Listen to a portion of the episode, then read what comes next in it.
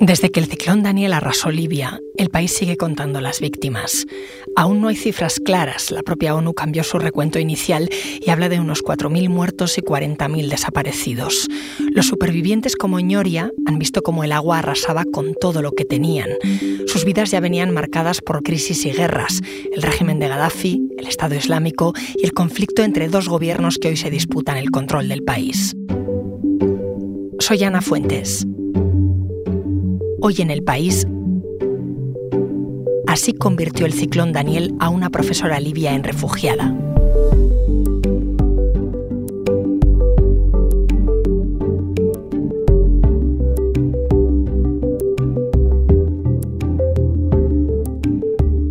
Simón es colaboradora del país y está en Libia cubriendo los efectos de las inundaciones en la ciudad de Derna. Como era muy complicado para ella acceder a Internet, le pedimos una crónica sonora en la que contará la vida de una mujer que sobrevivió no solo a esta devastadora inundación, sino a tres guerras. When you go to sleep, do you have uh, problems to sleep or yeah, yeah, yeah. Uh, it's like flashback. Remembering all that night what happened.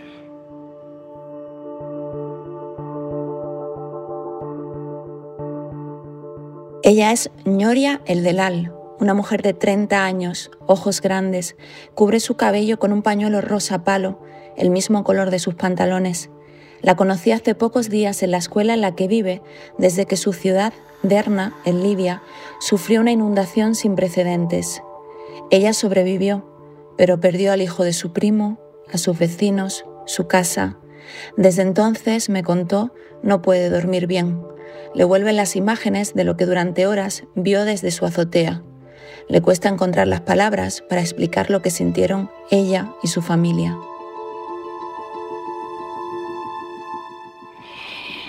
I, I can't explain how we felt that night. It was terrible. Ñoria es profesora de inglés en una escuela de primaria. Paradójicamente, Ara duerme y pasa los días en un aula.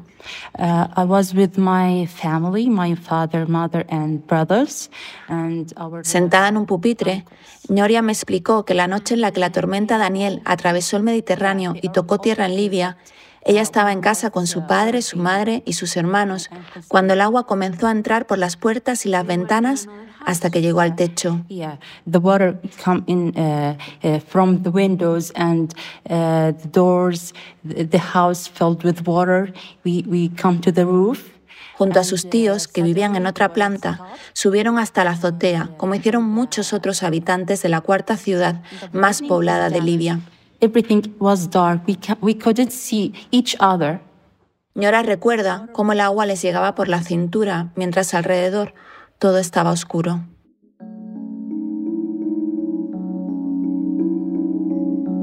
Otros supervivientes me contaron cómo escucharon llegar las dos olas gigantes provocadas por el colapso de las dos represas. Distintas organizaciones llevaban años alertando a las instituciones del riesgo que entrañaba su falta de mantenimiento para la población de Derna, situada justo debajo de ellas. Como las decenas de personas que he entrevistado en Derna tras la inundación, Ñora estaba en un estado de shock palpable. And uh, what did you do during those three hours? We just praying, praying to God. Me contó que durante las tres o cuatro horas que pasó junto a su familia en la azotea con el agua por la cintura, solo podían rezar. Y entonces, de repente, la riada que les rodeaba comenzó a descender. Para entonces ya amanecía.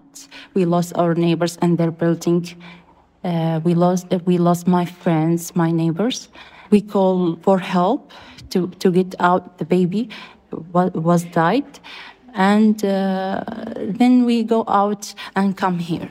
Y así fue como muchas personas descubrieron que un torrente de toneladas de agua con rocas, coches y todo lo que se había encontrado a su paso se había llevado por delante cientos de edificios y a muchos de sus vecinos y familiares.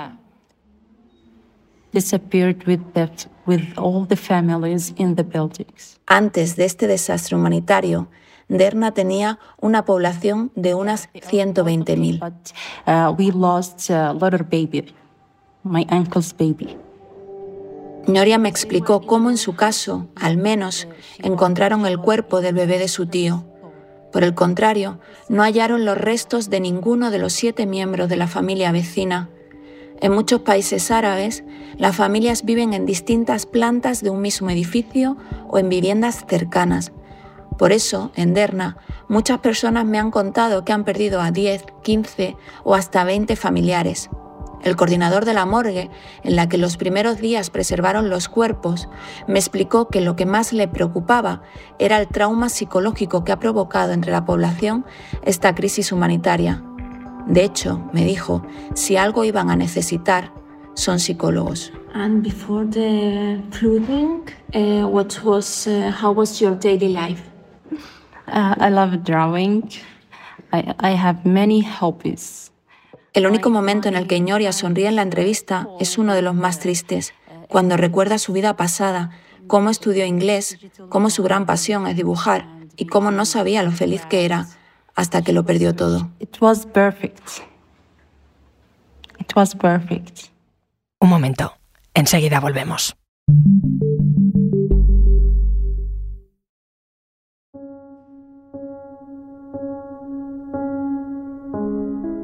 Resulta desolador porque la destrucción provocada por la tormenta Daniel es solo comparable a la de un escenario de guerra. Y lo cierto es que Ñoria ha vivido las tres guerras que han asolado Libia desde 2011 y que se han ensañado especialmente contra la población de Derna. Uh, everything changed after 2011.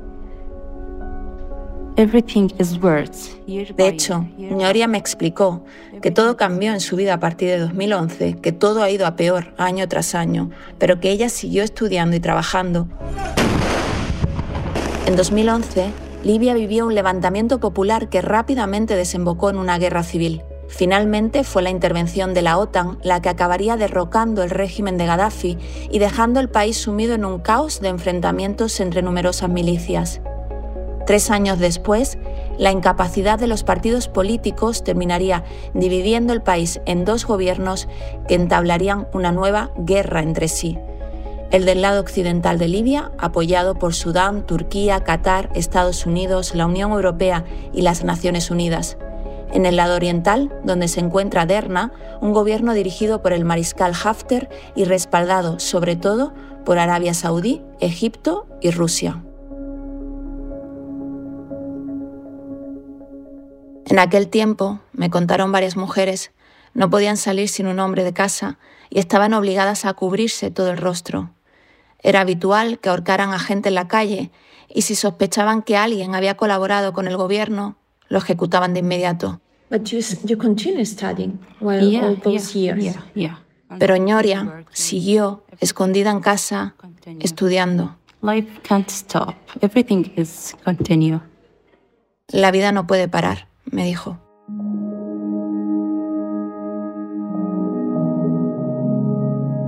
Sin embargo, la guerra entre los dos gobiernos continuó hasta que en 2020 firmaron un alto el fuego.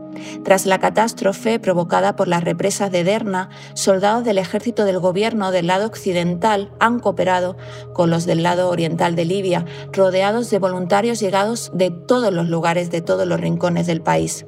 Muchos de ellos me dijeron que tenían la esperanza de que esta tragedia sea un punto de encuentro para restablecer la unidad nacional. Libia es un país de altísima importancia geoestratégica. El vacío de poder que siguió al desmoronamiento del régimen de Gaddafi, resultado de la intervención de la OTAN, fue el origen de la guerra que se libra en el país vecino de Mali desde hace una década por el crecimiento del yihadismo y de la inestabilidad política que se ha ido contagiando a otros países del Sahel. Libia también es el mayor mercado de tráfico de personas del mundo y donde se han documentado algunas de las vejaciones más sangrantes contra las mujeres que tienen que recurrir a las redes de trata para intentar buscar oportunidades y derechos en Europa.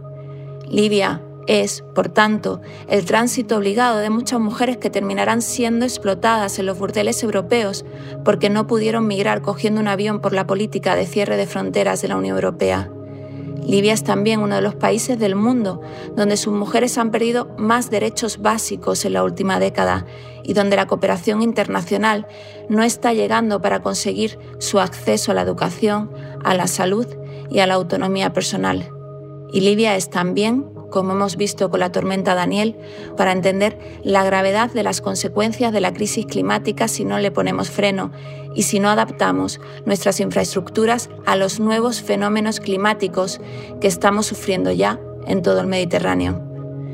La situación y la vida de Ñoria es un reflejo de la complejidad de la situación que vive Libia, un país dividido en dos gobiernos enfrentados y apoyados por potencias internacionales que alientan la violencia entre las diferentes facciones y milicias que han desangrado el país en la última década. Pero los problemas que seguirán determinando la vida de los supervivientes de la inundación son mucho más profundos y estructurales. Falta de gobernanza, corrupción, desigualdad, injerencias extranjeras. Derna necesita de la solidaridad internacional para reconstruir una ciudad enterrada bajo toneladas de barro y escombro.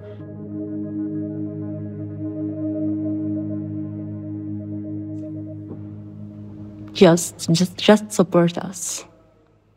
Precisamente cuando le pregunté a Ñoria si tenía algún mensaje para el mundo, me dijo, solo quiero decirles que nos apoyen, solo eso, apóyennos. En Derna seguirán recuperando cuerpos de víctimas de la inundación durante mucho tiempo. Ñoria espera que no nos olvidemos de ellos, tampoco de quienes siguen vivos.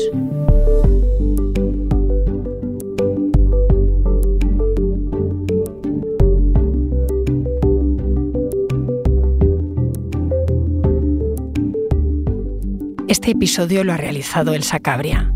Las grabaciones en terreno son de Patricia Simón. El diseño de sonido es de Nicolás Chabertidis.